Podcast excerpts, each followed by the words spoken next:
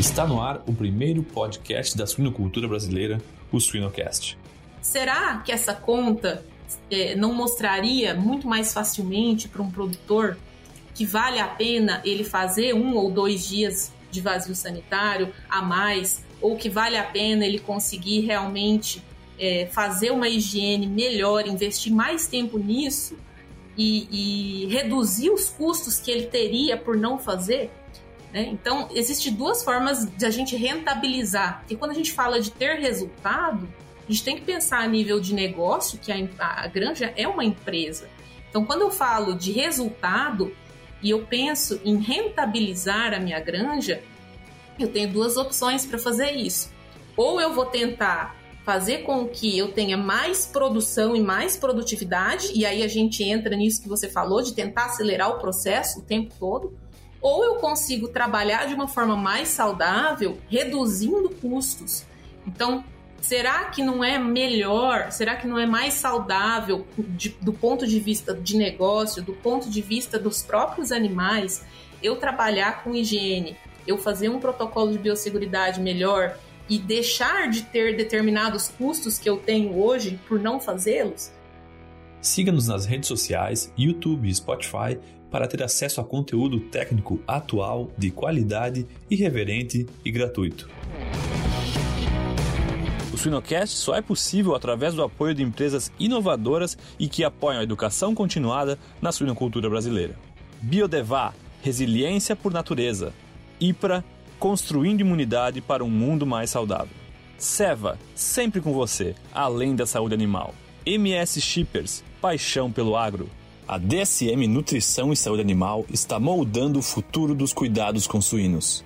Giga, alta performance sem esforço. Olá pessoal, vamos para mais um episódio do Suinocast. Meu nome é Vinícius Cantarelli, hoje eu vou ser host aqui, uma convidada especial, a Débora Bernardes, que é médica veterinária. Nós vamos falar sobre umidade, desinfecção, possibilidades de outras alternativas. Estou é, bastante curioso aqui para esse bate-papo com a Débora. Débora, primeiro eu queria que você se apresentasse e muito obrigado por ter aceitado o convite. Estou é, ansioso aqui para te ouvir. eu que agradeço, Vinícius, muito obrigada. É, só para me apresentar, então, para quem não me conhece, hoje eu trabalho como gerente de projetos estratégicos e marketing na MS Shippers. É, sou veterinária, especialista em gestão de marketing, fiz veterinária na Unesp de Abuticabal, depois me especializei na área de gestão de marketing pela USP Exalc. É, tenho trabalhado na área de suinocultura, na área comercial, principalmente de suinocultura, é, desde 2016. E eu consegui ganhar bastante bagagem é, em combinar né, a área técnica, o conhecimento técnico, com a parte é, comercial. Então, eu acredito que o que eu vou trazer de informação vem muito dessa, dessa mistura das duas coisas, inclusive pela oportunidade que eu tive de trabalhar fora, também na sede da empresa da, das Shippers lá na Holanda. Então, muito do que a gente vai falar aqui hoje é um pouquinho de conhecimento que eu consegui trazer também para cá e que eu brinco muitas vezes que no Brasil tudo chega depois, né? Mas tem coisas que a gente já está conseguindo trazer é, nesse nesse momento, junto com o que está acontecendo no, no, cenário mundial. Então, eu espero que, que todos aproveitem o conteúdo aí, porque é, é, um tema bem atual dentro da suinocultura no cenário internacional. Muito legal. Bem, antes da gente entrar, apesar de eu estar bastante ansioso né, para o tema, eu mesmo já tenho muitas perguntas aqui, né, apesar que o público certamente vai estar curioso e certamente vai querer te perguntar, né, apesar de ser um podcast. Mas me diz uma coisa, como é que você entrou na suinocultura? Qual que foi essa estalo aí? Quando que você entrou na suinocultura? Eu caí de paraquedas na suinocultura, na verdade. É, quando eu me formei na, na, na, veterinária, na verdade, o meu objetivo era trabalhar com nutrição pet. Sempre quis trabalhar na área pet.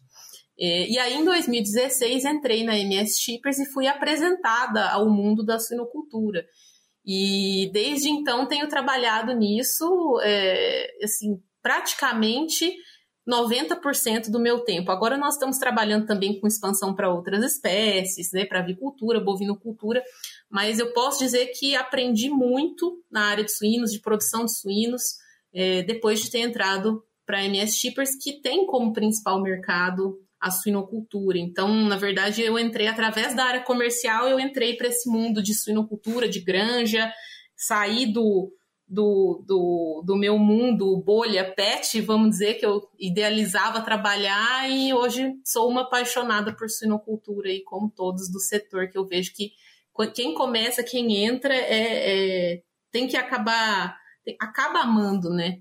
É um, é um, uma relação assim de muita descoberta, eu acho, as pessoas que entram para essa área. Já entrou no site da Shippers hoje? A empresa está em peso no mundo digital, marcando presença nas redes sociais e YouTube com muito conteúdo. Acesse www.shippers.com.br, Shippers com SCH e 2Ps, e confira as promoções do mês, lançamentos de produtos, o MS Blog e muito mais. MS Shippers, paixão pelo agro. As pessoas não acreditam, né, Débora? Mas é verdade. Quem é mordido pelo mosquitinho da suinocultura é. se apaixona. É, exatamente. que o cheiro não é agradável, que o suíno não é, é, é, é, reativo, mas quando a gente entra é brincadeira. Eu também, no meu passado, quando eu entrei para fazer zootecnia, eu queria trabalhar com bovino de corte. E eu fiquei o primeiro semestre inteiro tentando projetos com bovino de corte. Eu nunca imaginava trabalhar com suínos, e aí ah, existe uma possibilidade de um estágio lá na suinocultura. Entrei, me apaixonei e aí nunca mais saí. Olha só, eu nunca ia imaginar. É, eu não, não, não, não, não, não queria, não, não tinha nem ideia do que era trabalhar com suínos, né? E é muito legal ver esses. Te perguntei. Então, na verdade, a grande responsável foi a Shippers, então, de você entrar na suinocultura. Ah, com certeza, com certeza. Me abriu, assim, um leque de, de oportunidades imenso e, e sim, e hoje, hoje eu consigo é, trabalhar não só na área de suinocultura, mas na área de biosseguridade em geral, que é um parte do tema do que a gente vai tratar aqui hoje. Então, é, o que eu consegui vivenciar mesmo nesses anos, tanto aqui no Brasil quanto na Holanda, foi toda essa questão de trabalho de biosseguridade de higiene, e isso se aplica, claro, a todas as espécies, né? É, então, assim, acho que o grande a grande virada de chave na minha carreira foi justamente essa oportunidade de aprofundar meus conhecimentos em termos de biosseguridade, de, de, higiene na produção, que é um tema esquecido muitas vezes e que vai ser bem legal a gente falar aqui. E eu acho ótimo ter essa oportunidade de trazer isso para um podcast.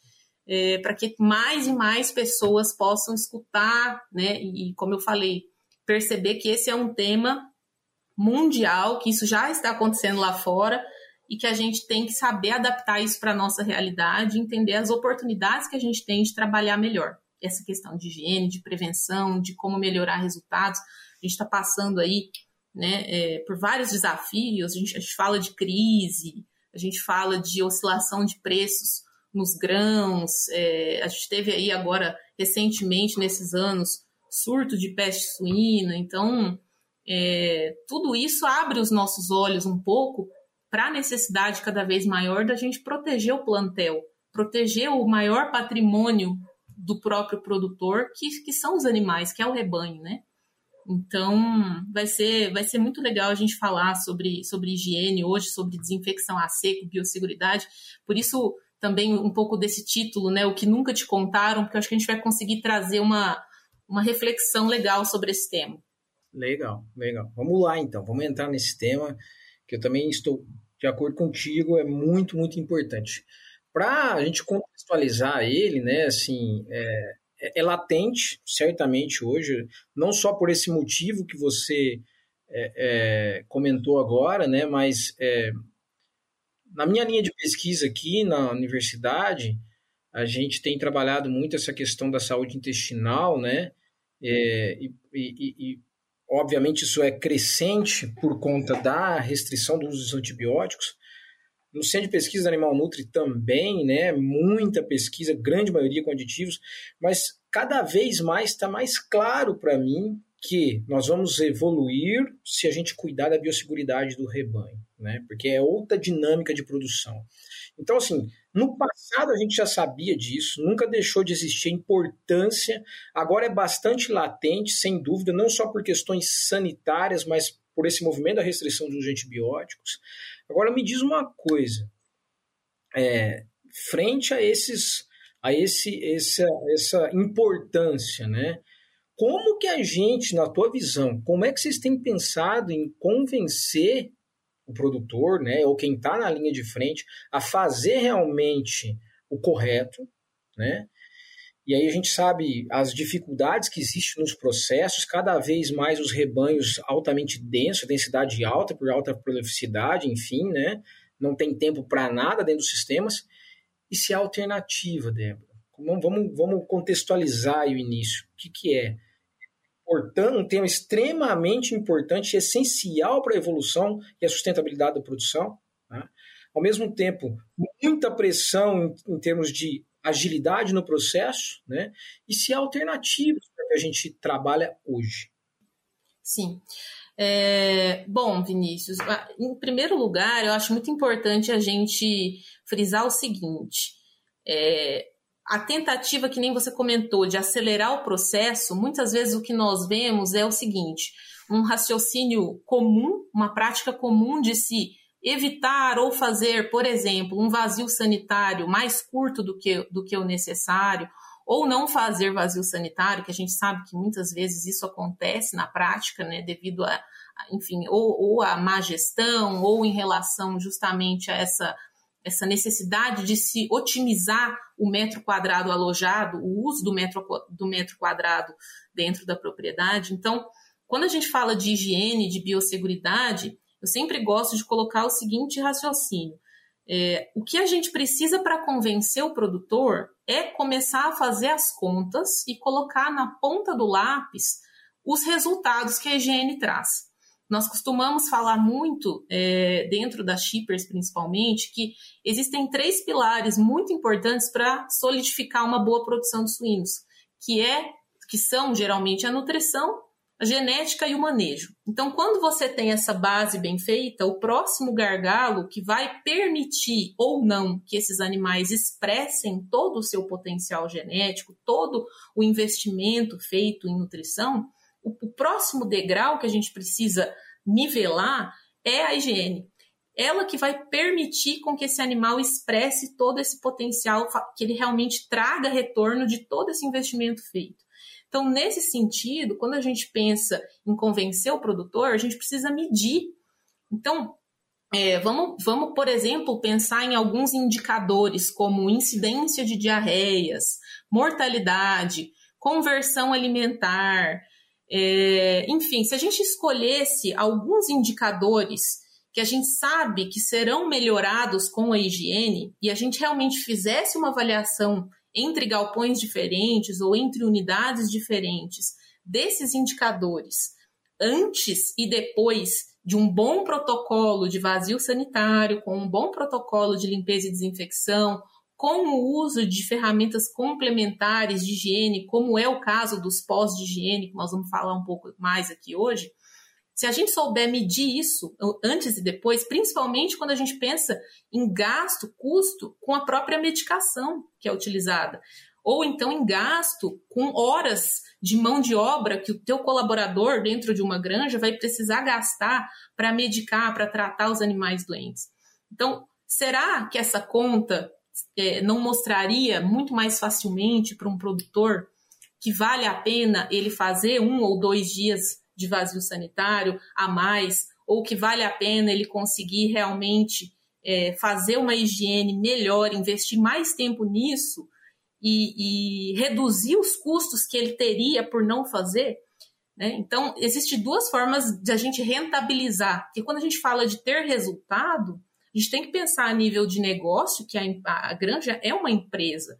Então, quando eu falo de resultado e eu penso em rentabilizar a minha granja, eu tenho duas opções para fazer isso. Ou eu vou tentar fazer com que eu tenha mais produção e mais produtividade, e aí a gente entra nisso que você falou, de tentar acelerar o processo o tempo todo, ou eu consigo trabalhar de uma forma mais saudável, reduzindo custos. Então, Será que não é melhor? Será que não é mais saudável de, do ponto de vista de negócio, do ponto de vista dos próprios animais, eu trabalhar com higiene, eu fazer um protocolo de biosseguridade melhor e deixar de ter determinados custos que eu tenho hoje por não fazê-los? Então, é essa conta, essa mensuração que a gente precisa aprender a fazer, mostrar para o produtor e comparar o antes e depois. Se a gente não fizer isso, a gente não consegue, que a gente tem que mostrar que isso realmente traz resultado financeiro também. E, e isso, assim, tô te falando, Vinícius, só do ponto de vista de resultado de caixa, vamos dizer, de curto prazo. Porque se a gente for parar para analisar, é, se, se, nós formos olhar um degrau acima disso, e, e a gente for parar para analisar demandas que a gente tem de redução no uso de antibióticos, as premissas de mercado que estão chegando para nós em termos de bem-estar, é, a gente começa a avaliar que esse, essa questão de biosseguridade, de higiene, de redução no uso de medicação, isso tudo tende a se tornar cada vez mais uma questão de vantagem competitiva no mercado.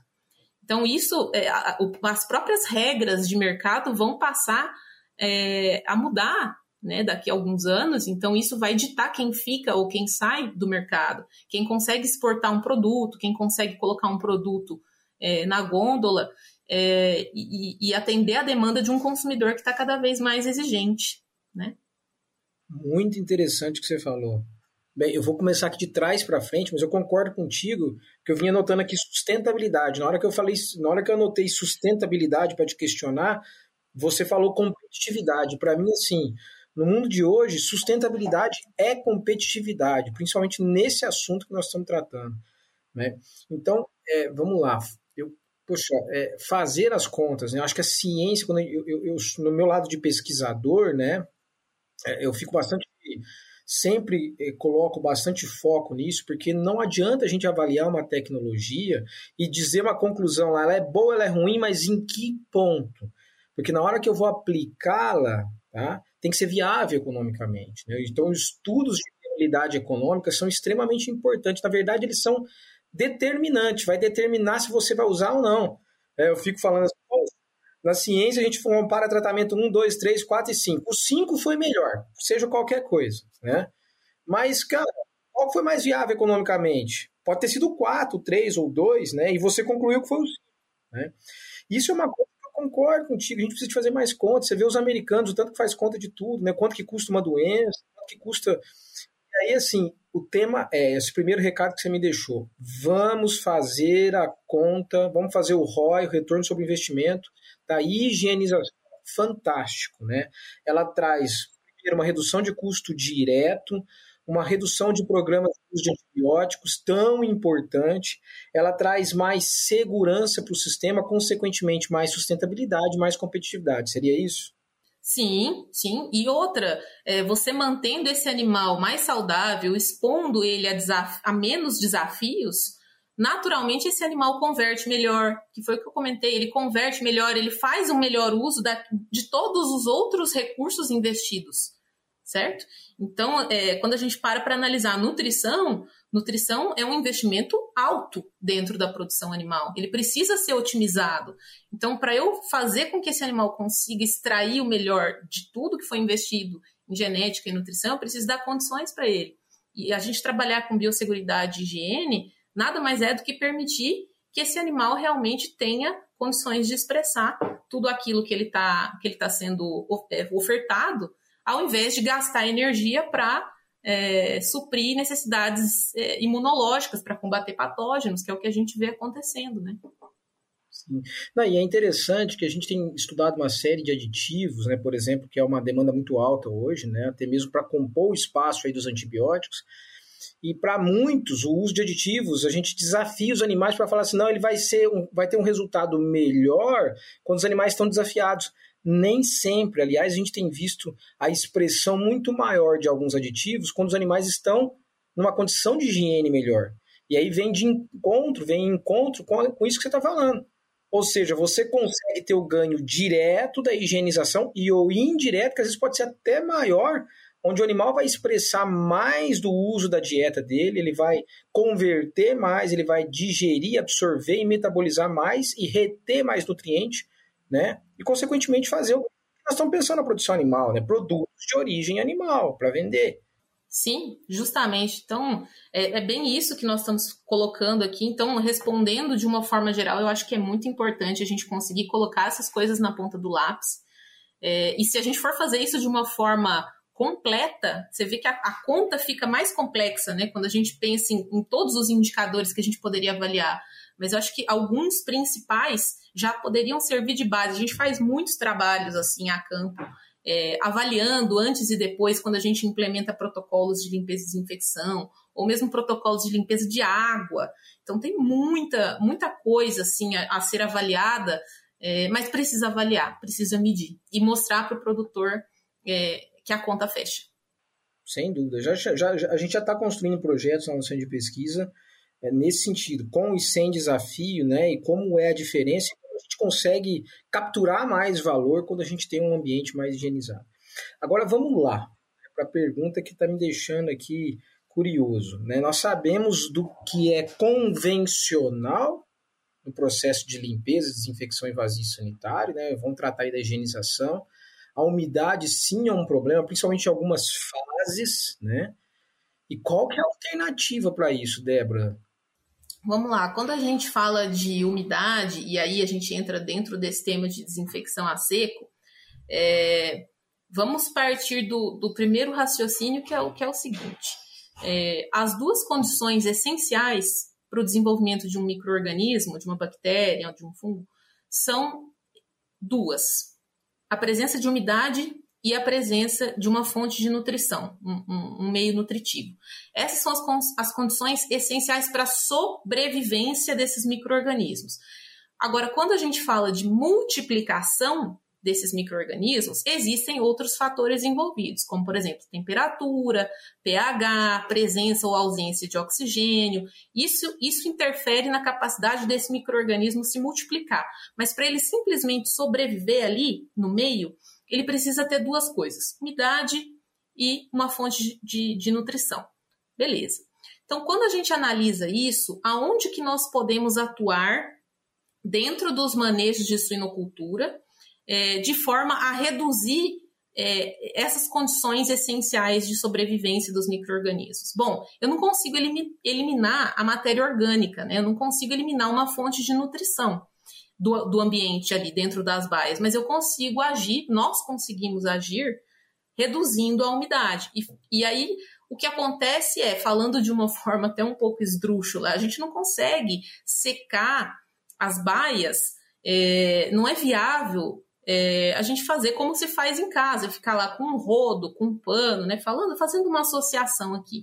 Então, o que aconteceu para suprir essa necessidade de se reduzir a umidade foi o desenvolvimento dos pós de higiene.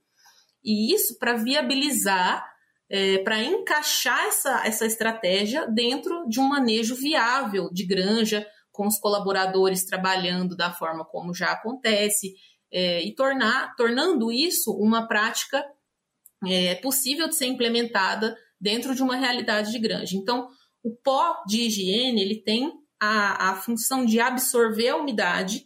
Geralmente ele tem uma grande capacidade de absorção de umidade, justamente para isso. Alguns produtos absorvem até 200% o seu próprio peso em, é, em umidade, ou seja, ele consegue reter moléculas de água é, é, equivalentes ao dobro do seu volume. E nesse sentido, a gente consegue fazer uma, o que a gente chama de desinfecção a seco, que é, na verdade, o desidratar o ambiente. Desidratar é, o, o meio onde aquele microorganismo teria a oportunidade de se multiplicar ainda mais, de sobreviver. Então, esse é o raciocínio básico.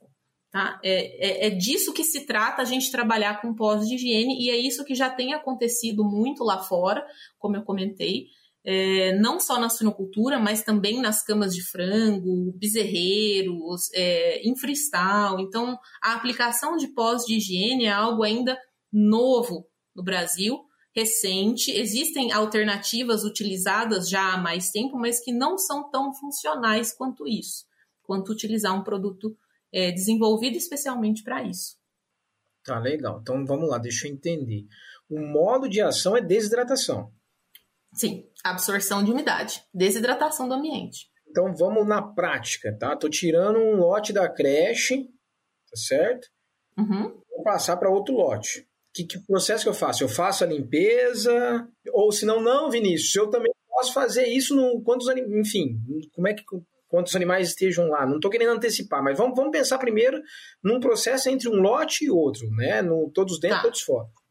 Isso. A gente pode trabalhar com pós de higiene tanto num momento de vazio, após a, a realização de um protocolo de limpeza e desinfecção, mas principalmente o uso dos pós de higiene tem um valor agregado justamente pra, porque ele pode ser utilizado durante o período em que os animais estão alojados, mesmo que aquela granja não tenha feito o vazio e a limpeza é, e a desinfecção 100% perfeitas. Então, uma grande vantagem da gente trabalhar com, com os pós de higiene é que eles são uma alternativa complementar aos protocolos realizados durante o período em que os animais estão fora é, e eu consigo trabalhar de diversas formas. Eu consigo polvilhar esse pó manualmente nos pisos, eu consigo utilizar equipamentos que façam isso de forma automática, então polvilhadores automáticos.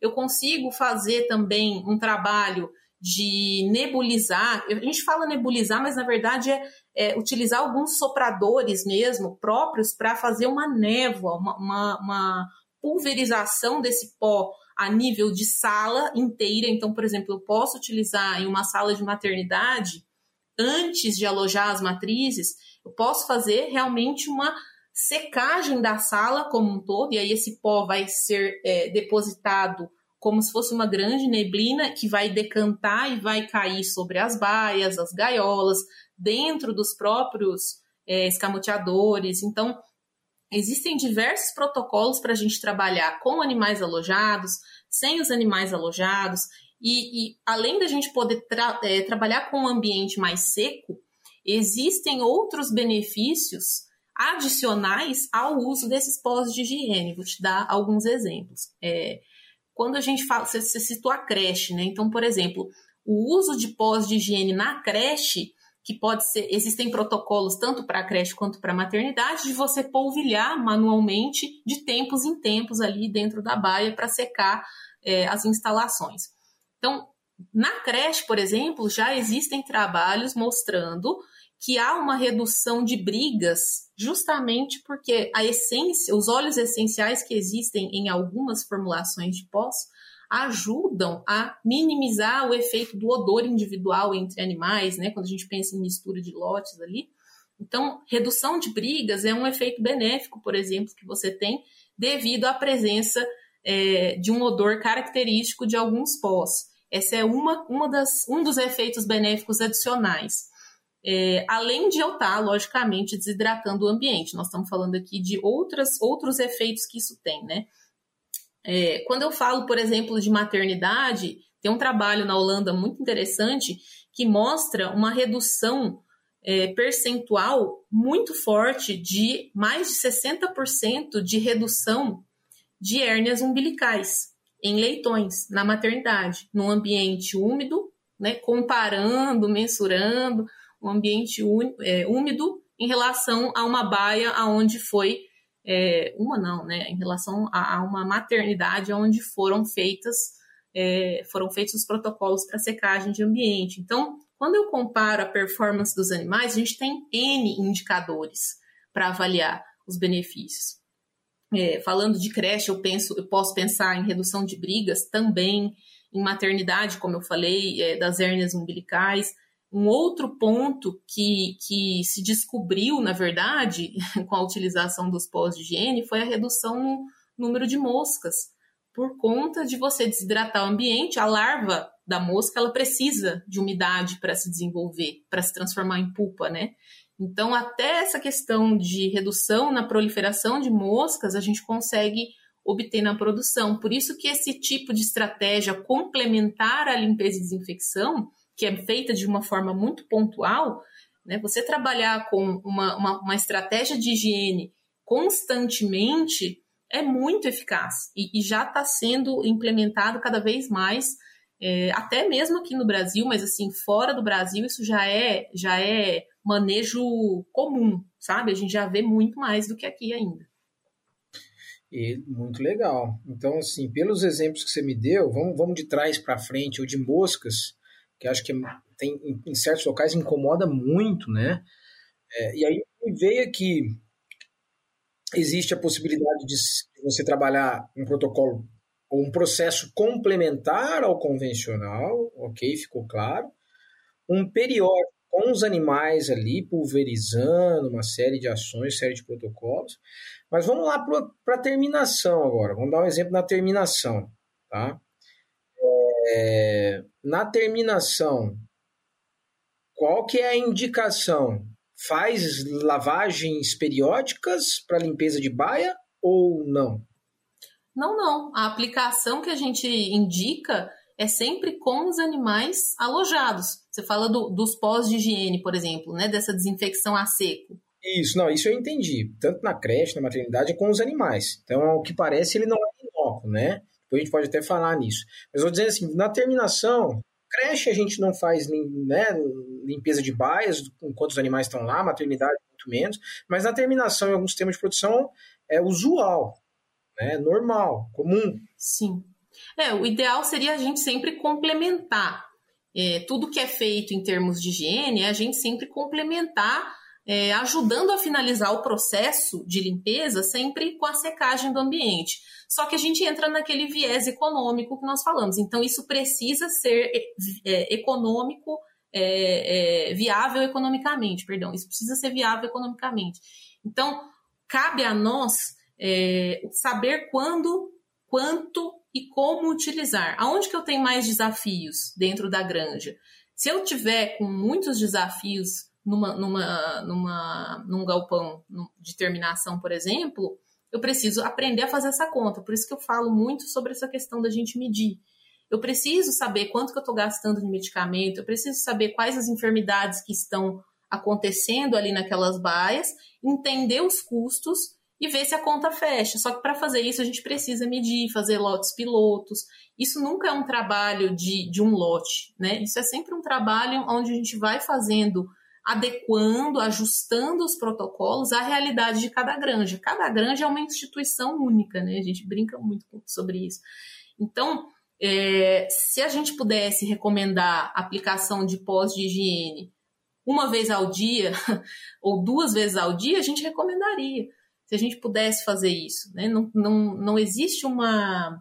É, é, a gente já sabe que esses pós eles são compatíveis com a pele dos animais, podem ser utilizados, não fazem nenhum tipo de agressão ao sistema respiratório dos animais, no, no caso de, é, de fazer as névoas e tal.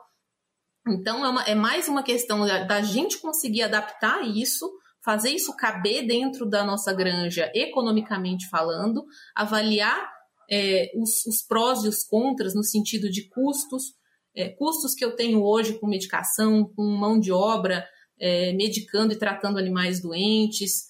Enfim, eu preciso conseguir medir para ajustar protocolo. E isso é um trabalho que a gente faz a médio e longo prazo. Mas em qualquer situação, o ponto é, em qualquer situação, é, seja na terminação, na creche ou na maternidade, eu reduzir, o fato da gente reduzir a umidade sempre vai ser benéfica, sempre vai ser benéfica, pensando que você está reduzindo a proliferação de micro-organismos. Sem dúvida, sem dúvida. É, agora, pensando como tecnologia, né? Toda tecnologia a gente tem que entender a experiência do usuário.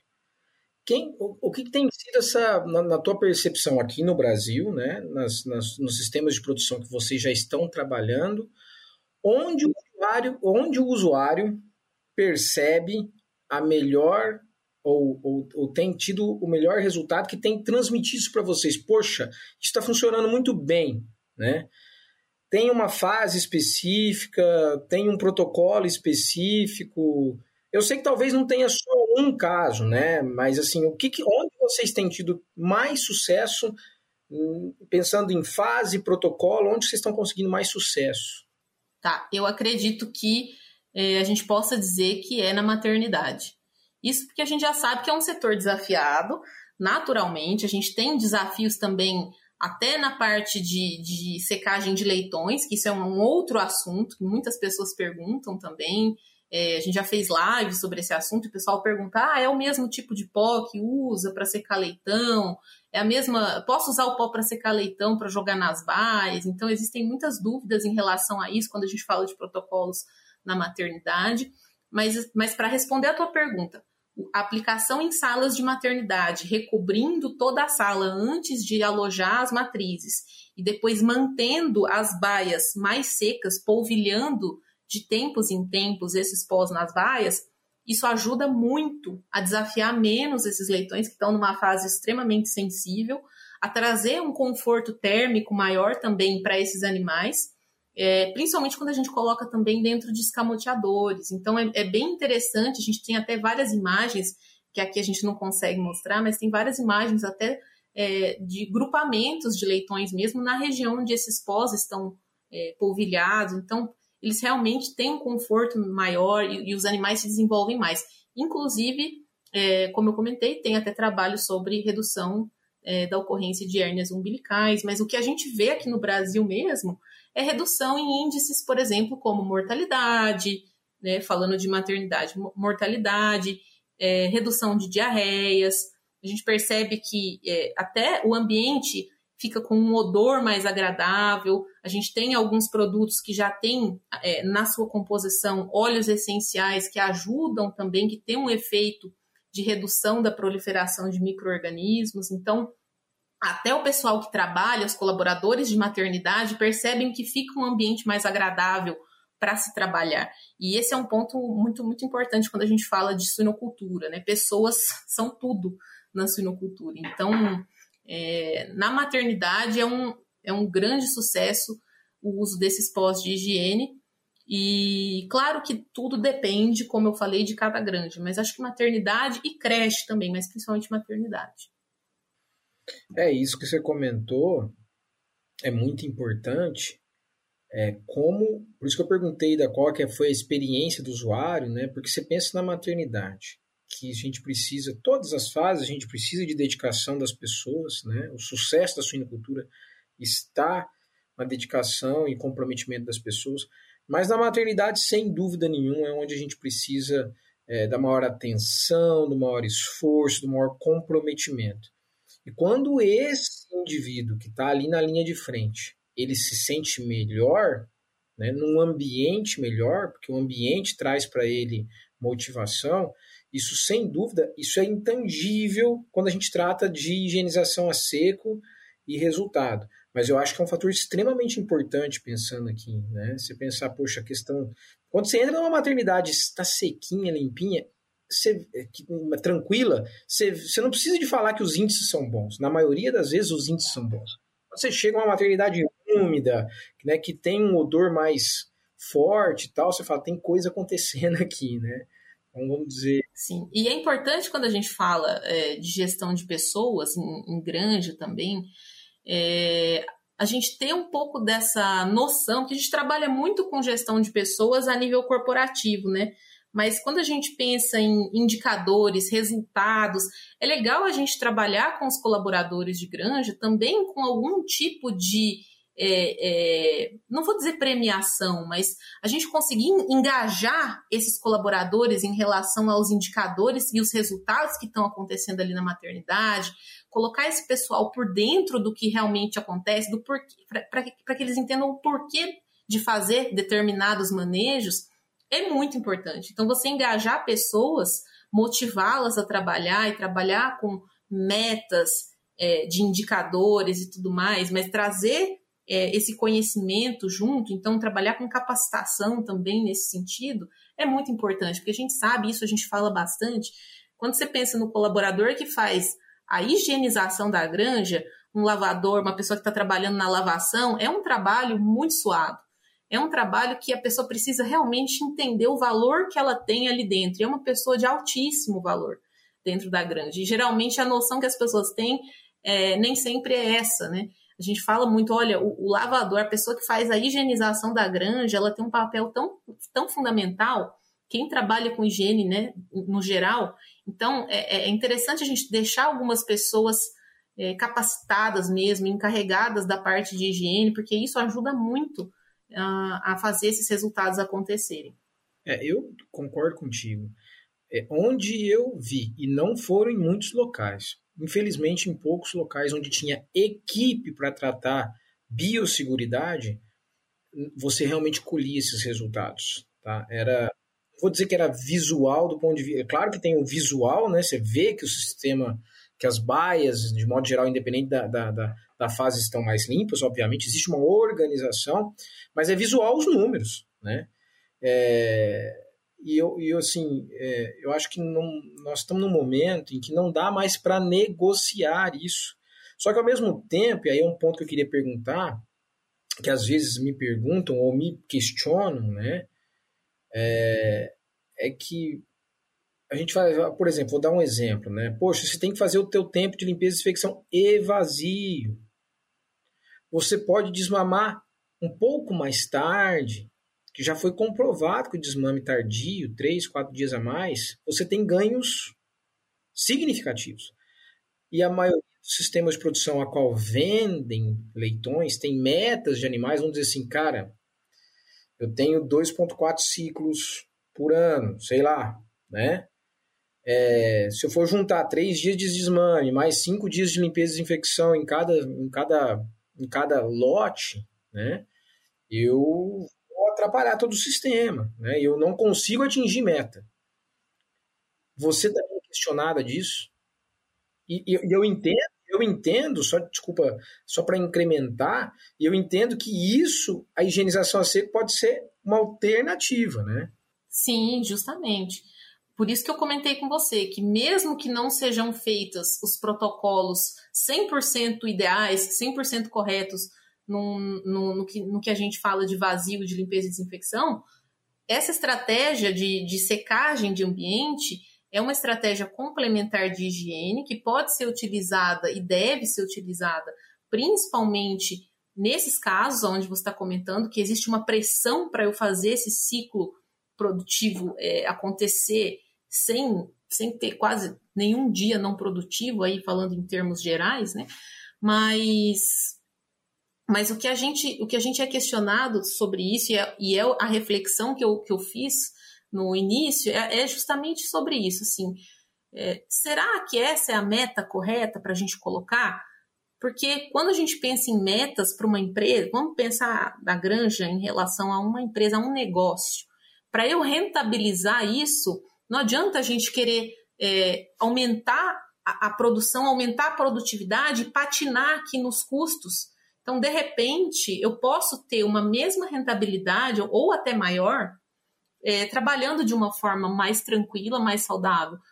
Não, não necessariamente porque eu estou conseguindo atingir 2,4, 2,5 ciclos, eu estou fazendo mais caixa. Você entende o que eu quero dizer com isso? De repente, eu estou gastando estou gastando tanto, tanta medicação, tanta mão de obra, estou estressando o sistema, estressando a granja a tal ponto para fazer isso acontecer, que o meu resultado, resultado final, nem sempre é, reflete reflete um, um, ganho necessariamente falando, entende? Então a gente precisa aprender a fazer as contas. Fazer as contas, eu, eu entendo e eu sou de, eu estou de acordo contigo, Débora, porque em muitos locais onde me questionam sobre isso, pô, Vinícius, você está falando de um desmame mais assim, ou de um programa de uma limpeza e desinfecção, mas eu tenho que atingir essa meta. Eu falo, cara, mas quanto que custa essa meta tua? Isso, né? exatamente. Quanto que custa essa meta tua? É que nem assim, cara, eu tenho uma conversão alimentar fantástica. Quanto, qual que é o custo da tua conversão alimentar? Né? Sim, sim. E foi o que eu comentei. Isso, é... isso a gente só falando da parte de curto, médio prazo. Mas se a gente for parar para analisar as demandas que estão chegando, a gente precisa ter uma sustentabilidade desse negócio. Sustentabilidade que vai trazer mais competitividade. Então, sem nenhuma, né? Como é que nós vamos fazer?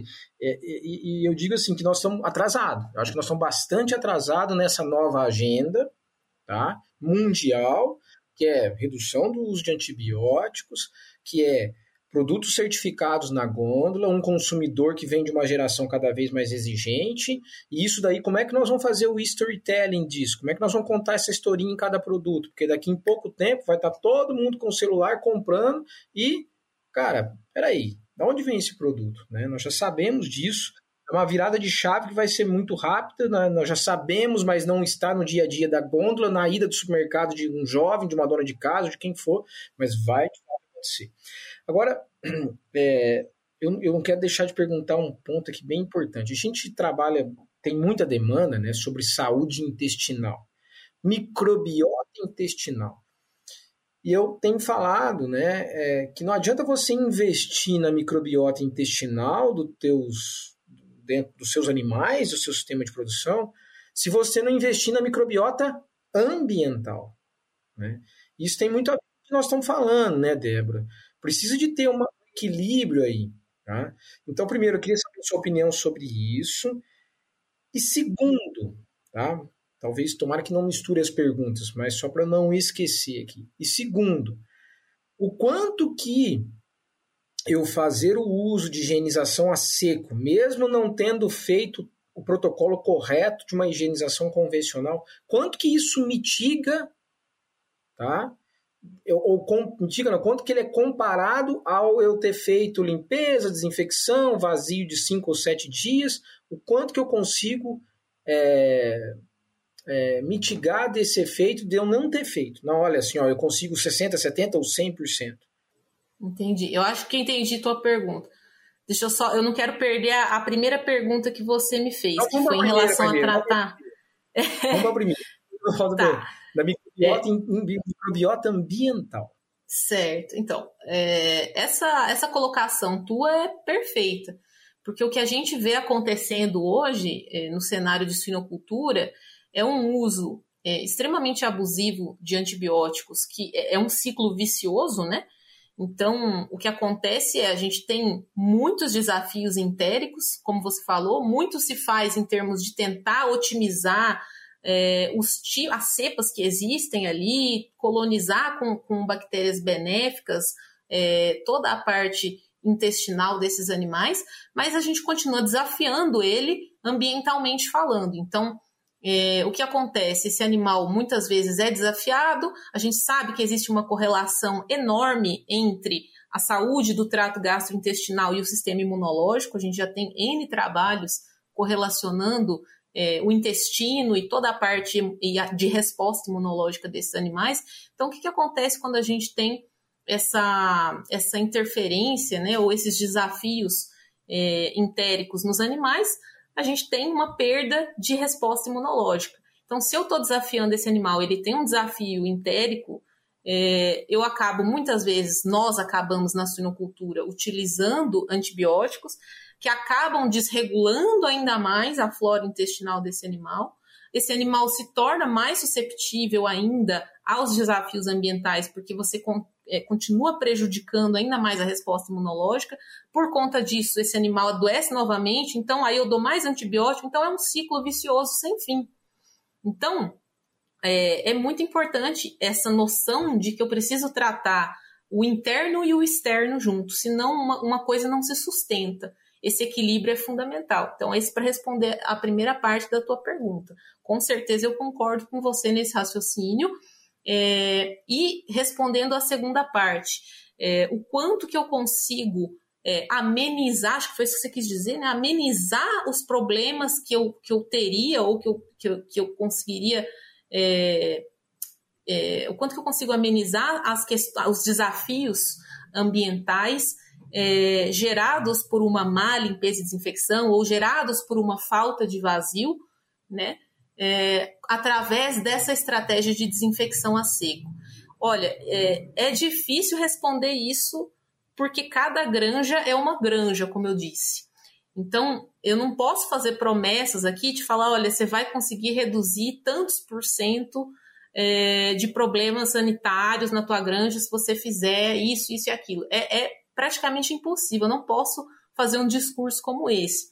Mas é, o que eu posso garantir é que é melhor a gente ter esse tipo de estratégia do que não fazer. Então, se eu, se eu não trabalhar, se eu não fizer nada, eu já sei que o meu resultado vai ser é, prejudicado, porque com certeza eu vou ter um acúmulo de umidade, enfim. Isso é, isso é um fato. Agora, a gente precisaria até fazer estudos mais profundos em relação a isso para conseguir quantificar, com certeza. Só que existem variações individuais em, entre granjas. E nós não estamos falando aqui, acho bom frisar isso, nós não estamos falando aqui que você pode deixar de fazer vazio sanitário ou deixar de fazer uma limpeza e desinfecção para utilizar pós de higiene. Uma coisa não substitui a outra de forma alguma. Tá? Inclusive o vazio, ele também, é, o vazio sanitário, ele é importantíssimo para que a gente consiga é, é, inativar é, ciclos de, de outros micro-organismos ou até de, de parasitas, ectoparasitas, endoparasitas ou cistos ali que precisam desse período para não ter um hospedeiro. Então, não é só uma questão de bactérias, não é só uma questão de fungos ali. Né? Então, existem outros é, agentes patológicos que, que a gente precisa evitar fazendo um vazio sanitário, fazendo uma limpeza e desinfecção. Uma coisa não substitui a outra, são complementares. É, e esse número que você está me pedindo, então, eu acho que cabe a cada granja fazer uma avaliação, porque a gente precisa avaliar vários índices, né? Não é só um índice. Você vai avaliar o que exatamente? É, é, só desenvolvimento de problema sanitário? Você vai avaliar a conversão alimentar? Você vai fazer uma conta do ponto de vista de horas de mão de obra que você deixou de empregar para tratar animais que estavam adoecidos? Então, depende muito dos índices que você vai avaliar para considerar nessa conta toda. Entende o que eu quero dizer? Para dizer o quanto que essa conta se paga ou não se paga. Então, é, é uma conta complexa da gente fazer. Cabem ainda, a gente tem muito espaço para estudar mais a fundo, mas as variações de granja para granja serão sempre fundamentais nessa conta. Já pensou estar no top 1% da suinocultura? Acesse academiasuina.com.br e invista no seu conhecimento. Não, ficou claro. Concordo contigo, porque cada caso é um caso. Perguntei mais em percentagem, mas também é cada condição é uma condição, né? Dependendo dos desafios, né? Dependendo das condições ali até mesmo limpeza, desinfecção e vazio sanitário. Você tem scores de boa limpeza e desinfecção, né? Você tem status de. Sim. Mas eu acho que assim, essa agenda de microbiota ambiental a gente tem que pensar, né? Porque é, a gente está tratando ali microbiota intestinal, é a Prevotella, é o Clostridium, né, o Ruminococcus, é ali a E. coli, aí tem bife, e como é que está isso, né? Como é que a gente pode tratar essa microbiota ali? Imagina na maternidade o conceito de colonização e de maturação da microbiota, né? Que ainda parece muito intangível, mas é muito importante para essa agenda que nós estamos comentando. Ela precisa também de ter colocado, a gente colocar um foco e se aprofundar mais na questão da, da microbiota ambiental. Bem, nós estamos falando de tecnologia. Tecnologia fantástica, né? E eu, eu, eu, eu, anotei aqui, Débora, você falou, pô, no Brasil tudo chega depois. Realmente a gente passou por muito tempo é, nessa condição, né? O, tudo no Brasil chega depois, mas eu acho que o pouco espaço que estão nos dando em desenvolvimento de tecnologias aqui, a gente já está conseguindo fazer muita coisa diferente, né? Inclusive destaque, né? É, a gente estava falando aí dos ambientes de inovação antes da nossa conversa aqui, né? É, eu tenho me envolvido um pouco sobre isso. E, e eu acho que é, o que nós temos que fazer é isso. Eu acho que quando a gente trata ciência e prática, né, é, é, é não é, as, as tecnologias não são desenvolvidas e nós não dependemos únicos exclusivamente dos pesquisadores. O pesquisador é um ator extremamente importante, mas ouvir as dores de quem está ali no dia a dia, daí que surgem as melhores inovações, né? E eu acho que é isso que eles fizeram. E eu queria que você, assim, já que você tratou dessa experiência, pô, Vinícius, tive essa experiência lá fora, na Holanda e aqui, faz um comparativo nesse tema especificamente, quais os diferenciais tem lá, os diferenciais tem aqui, o que, que a gente precisa de de de tá mais dar mais foco aqui no Brasil. O que, que você notou essa experiência tua, Débora? Uhum.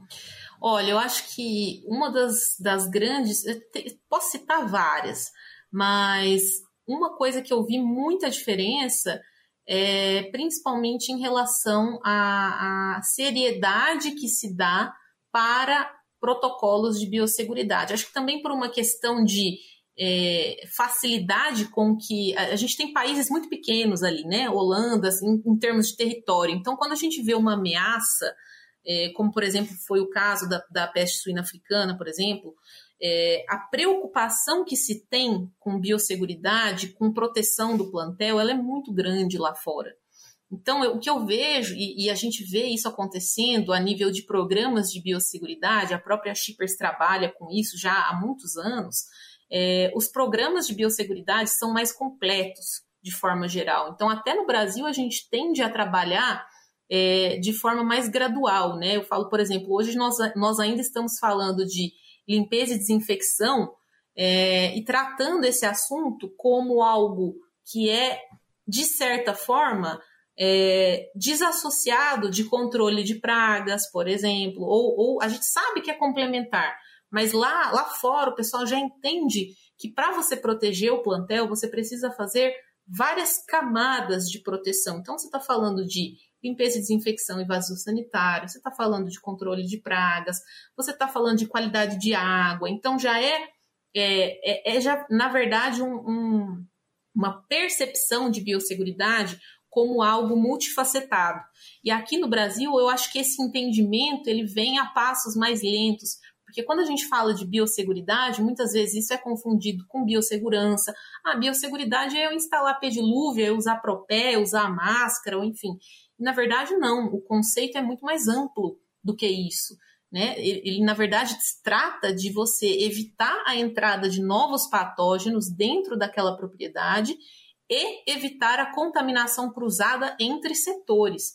Então, esse é um dos pontos que eu vejo grande diferença. Lá fora, a compreensão disso como é, algo multidisciplinar, que envolve várias atividades, é mais clara para os produtores. É, e uma outra questão também é a questão da mão de obra qualificada. A gente sabe que no Brasil a gente tem muita dificuldade com isso também, né? Então é, é muito difícil, como a gente estava falando, em termos de gestão de pessoas, a gente treinar, capacitar, fazer um trabalho impecável numa granja e de repente é, trocar de funcionário. É, a gente sabe que o turnover de funcionários é alto aqui no Brasil, então até por uma questão de formato de trabalho. Então, quando eu vejo, por exemplo, na própria Holanda, nós temos é, uma, grande, uma grande quantidade de produtores independentes, é, muitas vezes a produção ainda é familiar, então é mais. É, relativamente mais fácil a gente manter um processo bem estruturado dentro da granja. É, no Brasil, nós temos um sistema onde nós temos diferentes tipos de produção.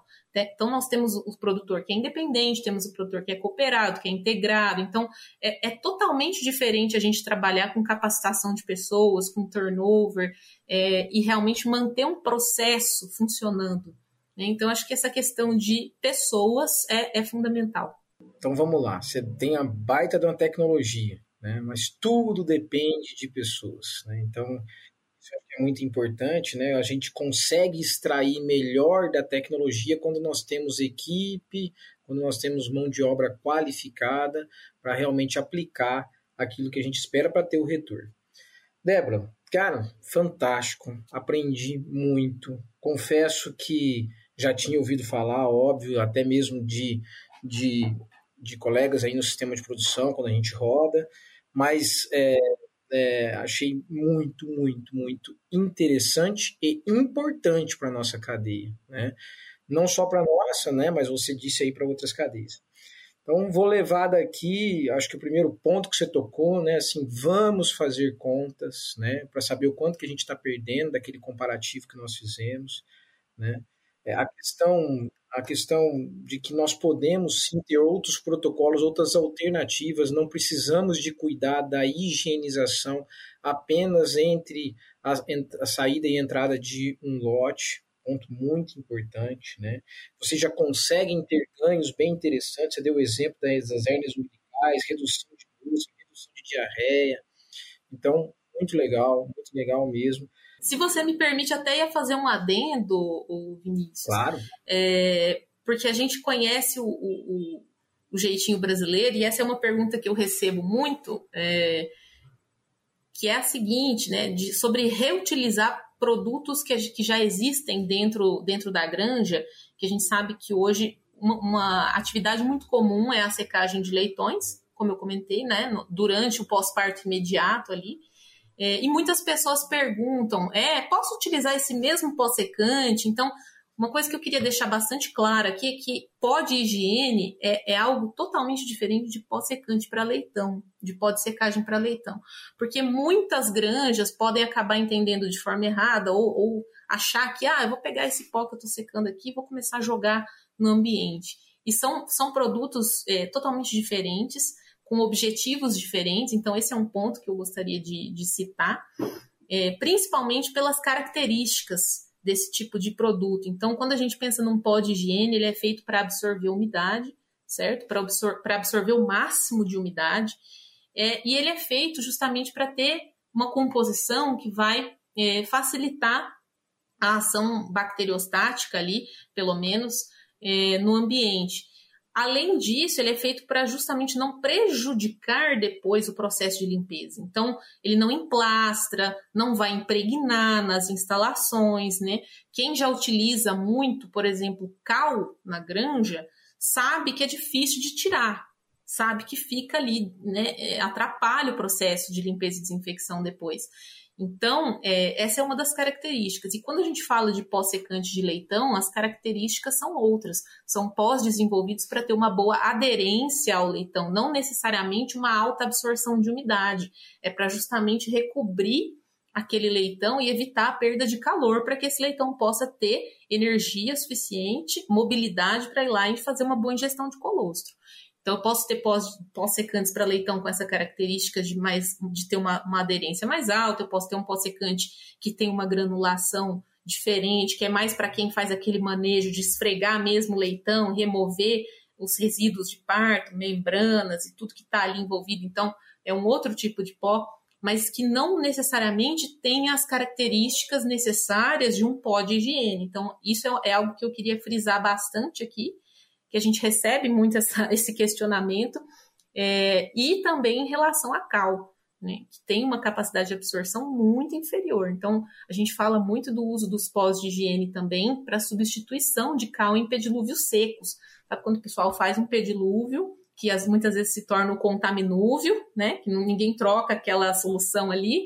Então, depois de um pedilúvio, a gente utilizar um pedilúvio seco com um, um, um pó de higiene é extremamente mais eficaz do que você utilizar cal, inclusive por conta da, da limpeza ambiente depois. Então, só queria deixar esse adendo aí, que acho importante o pessoal não confundir. Muito, muito importante você ter falado isso, porque assim, a gente usa aquela, aquele velho termo, né? Quem não tem cão, caça com gato, né? Então, assim, se você quer caçar realmente, não leva gato, não. Porque dependendo do cachorro, dependendo do cão que você leva, você já não vai conseguir ter sucesso na caça. Né? Assim, cuidado com isso. É. é porque tem, não, não tem cão caçar com gato, vai com isso mesmo. Não, né? então você não, não te engana. Né? É, é, é, cuidado para não, não, não, dar um tiro no pé. Não se iluda, né? É, pô, Débora, muito legal, um bate-papo, apesar de a gente certamente estenderia aqui, tem muita coisa interessante que se conecta com o sistema central, né? A gente deu alguns exemplos aqui. É, saio daqui bastante satisfeito, saio daqui com insights bem interessantes. Para mim, acho que para quem está nos ouvindo também, certamente vai ter insights aí, né? não só do, do, do que é a tecnologia, mas importante que a gente comentou aqui, né? Você acaba tendo ganhos de outras tecnologias quando você faz a higienização é, de uma forma correta, né? Ou tenta mitigar. Muito bom. Gostei demais o tema. Agora a gente indo para o final, né, indo um pouco mais para o lado pessoal, Débora, a gente sempre de praxe faz umas perguntas mais pessoais. Eu queria saber as duas perguntas que eu vou te fazer. Né? Qual é o seu hobby e o que, que você indica de leitura ou se não de podcast é, fora a suinocultura? Tá? O que, que você tem de tá. hobby e uma leitura ou um podcast aí fora a suinocultura? Tá joia. Olha, ultimamente eu tenho trabalhado mais do que, é, do que feito alguns hobbies que eu, que, eu, que eu sempre gostei. Mas eu gosto muito, eu sou muito associada à música em si, então eu gosto muito de, de me conectar com música. É, sempre, sempre gostei, tocava teclado quando era mais nova, né? É, mas para acho que acho que duas, duas indicações que eu tenho, é, uma inclusive foi, foi um livro que eu comprei depois de ter assistido uma palestra de uma pessoa que palestrou no, no, no Suinotalks do ano passado, que foi a Flávia da Veiga, sobre felicidade, e, e numa palestra dela que eu vi, acho que foi até depois do, do, do Suinotalks, é, é um livro muito interessante sobre felicidade que chama O Cérebro de Buda. É, Neurociência aplicada à felicidade. É, é, sensacional esse livro, mostra o quanto a gente tem poder de influenciar os nossos pensamentos para conseguir realmente trazer é, essa sensação de felicidade que a gente busca tanto, né? E, e, o quanto o que a gente pensa a gente cria. Então, esse é um livro que eu, que eu acho bem legal. É, e um podcast que eu gosto muito de ouvir é o GVCast. Não sei se você já ouviu falar desse podcast, que é o podcast do Geração de Valor. Chama Geração de Valor. Do, do Flávio Augusto? Isso. Isso, esse mesmo. Eu não associei o GV com geração de valor, mas eu já li os. É, não, é o GVCast, eu adoro. Então, é, para quem nunca, nunca ouviu e gosta dessa parte de empreendedorismo, a gente falou bastante aqui sobre empresa e negócio também, né, associado a, a, a esse, essa, esse setor nosso de produção animal, que querendo ou não é um setor de negócios. É, eu acho bem interessante esse podcast, indico para qualquer pessoa, na verdade. Acho que ele tem, ele agrega, ele realmente gera valor, que é o propósito dele, né? Então acho que vou deixar essas indicações aí. Eu adoro. Bem, adoro música, então estamos junto, né?